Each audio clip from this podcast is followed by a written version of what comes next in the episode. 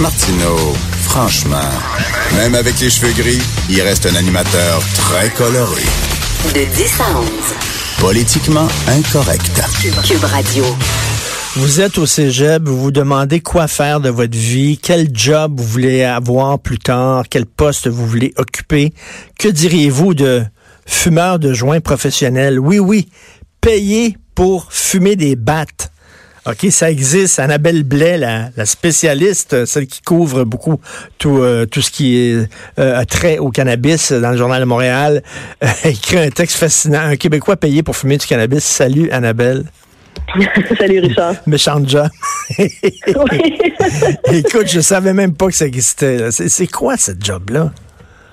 Ben, en fait, c'est ça. C'est une entreprise euh, de Toronto qui a décidé d'engager, au départ, elle voulait engager cinq personnes, puis finalement, euh, elle en a choisi huit, pour euh, fumer du pot, carrément. Hein?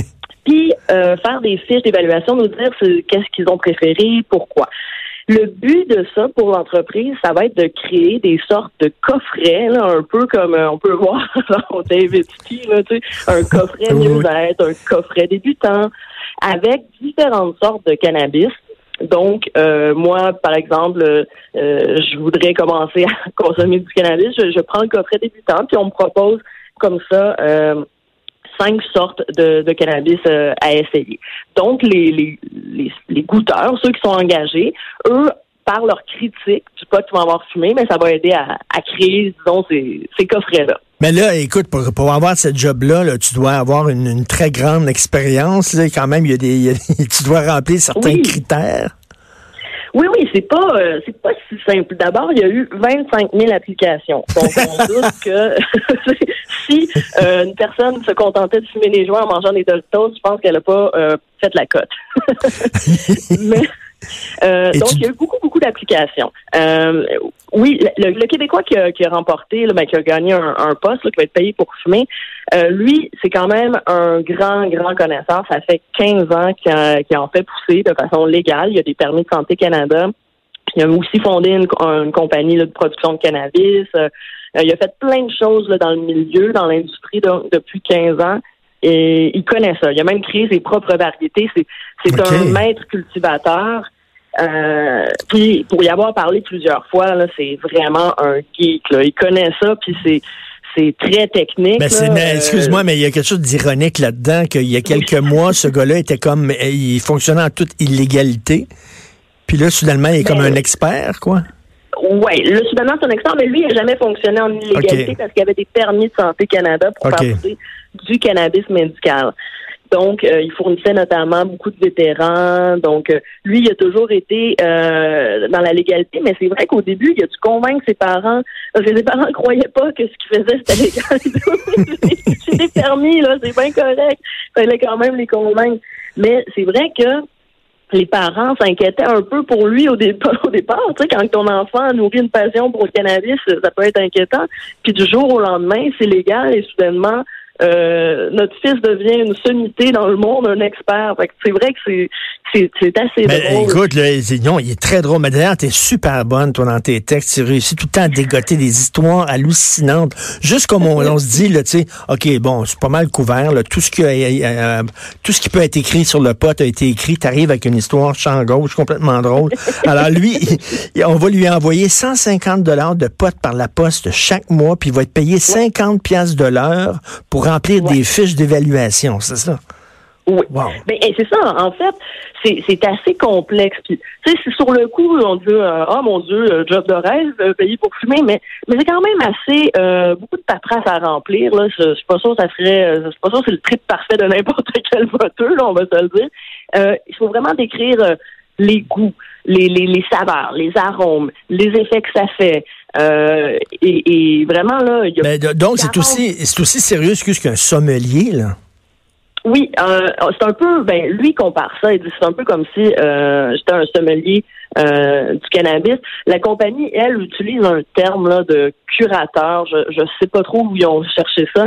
Euh, ils gardent un petit gêne pour sommelier parce que dans le lot, dans les personnes engagées, euh, il y a aussi des personnes qui connaissent moins ça. Parce que justement, ils veulent aussi une personne qui va pouvoir aider à ont développé plus le coffret, peut-être débutant, on s'entend, pour dire, ben, comme débutant, moi, voici ce que j'ai pensé. Donc, c'est pour ça que c'est pas des sommeliers, parce que c'est pas tous des experts. Mais José Dominguez, lui, qui vient de Sherbrooke, lui, c'est vraiment, lui, va beaucoup plus développer les, connaissances. Non, mais c'est vraiment, écoute, c'est le King. Il a gagné 43 prix internationaux pour ses variétés. Oui, oui, oui, oui. mais c'est ça qui est fascinant parce que euh, quand il en parle, on se dit, mon Dieu, c'est donc bien complexe cet univers-là. Il crée ses variétés et lui, il est rendu même à me dire euh, les filles souvent préfèrent les arômes euh, citronnés. Donc, telle hmm. sorte, notamment le Jean-Guy, est très apprécié des femmes. Écoute, je le croyais pas, mais à force de, le hmm. voir aller, j'ai fini par le croire. Il est aussi capable de dire, à force de se tenir avec quelqu'un, toi, ta palette de goût, c'est un peu plus ça. Euh, essaie cette variété-là, tu vas voir. Euh, D'après ce que je connais de toi, tu vas l'aimer. Et il, se trompe, se trompe jamais. c'est quand même, quand même impressionnant. Mais, mais, tes coffrets, là, tes coffrets débutants, mettons, là, puis tout ça, ça, ça va-tu être euh, disponible au Québec, ça, ou c'est seulement en Ontario, ce genre de coffret-là? Ben, c'est ça. Pour l'instant, c'est vraiment Ontario, Colombie-Britannique. Euh, ils sont aussi présents en Alberta. Puis, tu sais, on le sait, là-bas, c'est un petit peu plus euh, ouvert qu'au Québec. Et moi, ça m'étonnerait qu'on voit ça rapidement à la SQDC. Dans un avenir rapproché, j'imagine pas la SQDC par ça. De un, parce que un coffret, souvent, tu as comme un rabais sur le prix. C'est ce qui est intéressant d'acheter un coffret la SQDC veut rien savoir de rabais sur le prix. et, la loi aussi, à moins que je, me trompe, tu me corrigeras si je me trompe, mais la loi interdit aux vendeurs de la SQDC de conseiller, euh, de conseiller les, les, les usagers, ce que, ce que, je trouve complètement débile, parce que quand tu vas à la SAQ, d'ailleurs, cette semaine, je suis à la SAQ, un gars m'a conseillé un vin qui est formidable, maintenant je vais l'acheter tout le temps, mais tu sais, quand, mettons, tu, tu commences à fumer du pot, là, euh, c'est le fun qu'il y ait un conseiller qui dit, écoute, là, tu, moi, je te conseillerais celui-là, il est pas mal plus smooth, puis tu sais, ton trip sera pas trop fort, ça va être un petit trip smooth, puis tout ça. Ils ont pas le droit de dire ça. Mais non, hein? c'est ça. Ce, ce qui peut arriver, c'est que moi, je vais dire, bon, je voudrais quelque chose de pas trop fort. Là, il va prendre une sorte, il va me la donner. Mais si je lui dis, OK, est-ce que tu aurais quelque chose d'autre dans le même genre? Là, c'est là qu'on vient dans une zone grise parce que ben, lui, il peut pas, il peut pas te proposer d'autres sortes il peut pas te donc un peu l'expérience client qu'on a dans une SAQ, on peut pas l'avoir dans une SQDC. Il faut qu'il se il faut qu'il se contente de juste donner la sorte que, que tu demandes.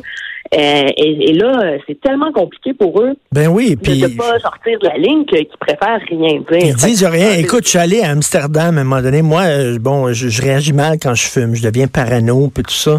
Et euh, je pense qu'il y a des gens qui m'aiment pas, alors que, voyons, tout le monde m'aime. On sait bien. Bon, écoute, donc, je, mais je deviens très parano. Puis je suis à Amsterdam, puis je dis, écoute, je suis à Amsterdam. C'est certain que m'aller dans un coffee shop, puis m'a fumé, tu sais, vivre l'expérience. Alors, j'arrive là-bas, mais c'était cool. Je dis au gars, écoute, j'ai tendance à être parano, blablabla. Le gars me conseillait, mais vraiment comme un sommelier dans un restaurant. Il dit, moi, si j'étais à ta place, je serais tel genre. Tu vas avoir, il dit, tu veux-tu avoir un, atterrissage raide ou un atterrissage lent? Ou veux-tu avoir un décollage raide? Puis là, on, parlait du genre de trip que je vais avoir. Puis il m'a dit, écoute, tu prends celui-là, puis je pense que ça va être le fun. Et effectivement, écoute, j'ai ri toute la soirée, on a eu du fun, j'ai pas été parano pendant tout, je me suis pas roulé en boule. Et tu dis, mais my God, c'est le fun, ça. Ça prend des gens pour te conseiller comme ça? Mais oui, parce que justement, tu sais, quand on parle de, tu fumer, ça rend parano, c'est parce que souvent, tu n'auras pas assez de, de CBD, là, des cannabinoïdes là-dedans. Il y a plein de raisons. Puis moi, quand j'ai commencé à écrire là-dessus, à lire, tu sais, ah mon Dieu, c'est pas, si quelqu'un me dit que le cannabis c'est pas pour lui, je vais pas essayer de le convaincre. Par contre, moi comme personne, tu de savoir précisément qu'est-ce qui rendait parano, euh, ben ça m'intéresse, tu sais. J'aimerais ça justement, tu sais. Ça veut pas dire qu'on va devenir euh, les fumeurs quotidiens parce que là, on a trouvé une sorte qui fait qu'on n'est pas parano. Ben mais bon, tu sais, on peut avoir un bon buzz une fois de temps en temps. Ben oui. Écoute, moi, je suis curieux. Moi, je suis fasciné par toi. Là. Tu sais, toi, tu suis le beat, là, euh, pot et cannabis, entre autres, pour le journal.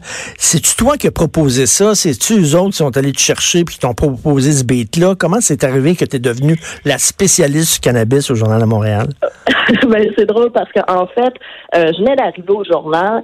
On avait euh, une grosse euh, réunion de brainstorm. Puis on s'est mis à parler de cannabis médical avec mon patron. Puis là, on disait qu'est-ce qu'on fait avec ça? C'est un sujet qui m'intéresse, mais on fait quoi? Et là, mon patron a dit si on essayait de voir si on pouvait avoir une, prescription de cannabis médical. oui, quelle bonne idée. Fait que j'ai commencé comme ça. Et là, à partir de là, j'ai commencé à connaître l'industrie. Puis donc, j'ai commencé à proposer tout le temps des, des reportages sur le sujet.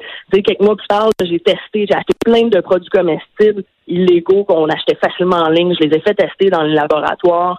Euh, c'est moi qui ai commencé à proposer. Mais, mais tu as commencé, as commencé vraiment à zéro. Là. Tu connaissais pas vraiment ce milieu-là plus que ça. Là.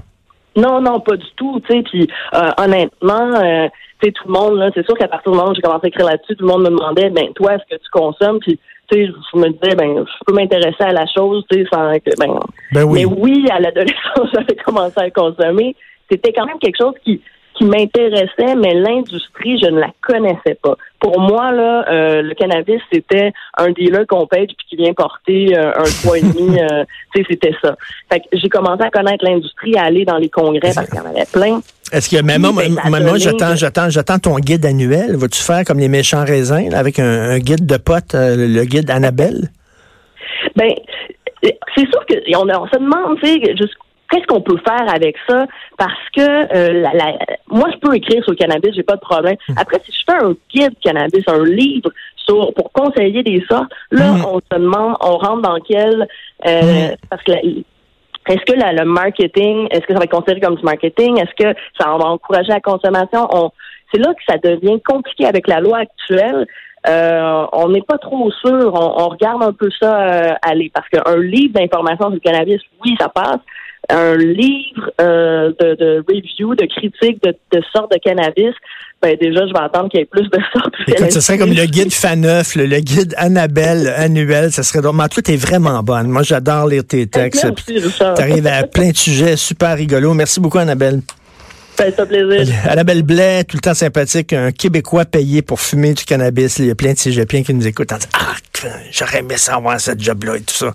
Alors, c'est tout le temps qu'il nous reste déjà. Joanie Henry vous dit bonjour et, et Hugo Veilleux. Et on s'en va à Mère Ordinaire. Et demain, on se reparle à 10 h. Vous écoutez Politiquement Incorrect.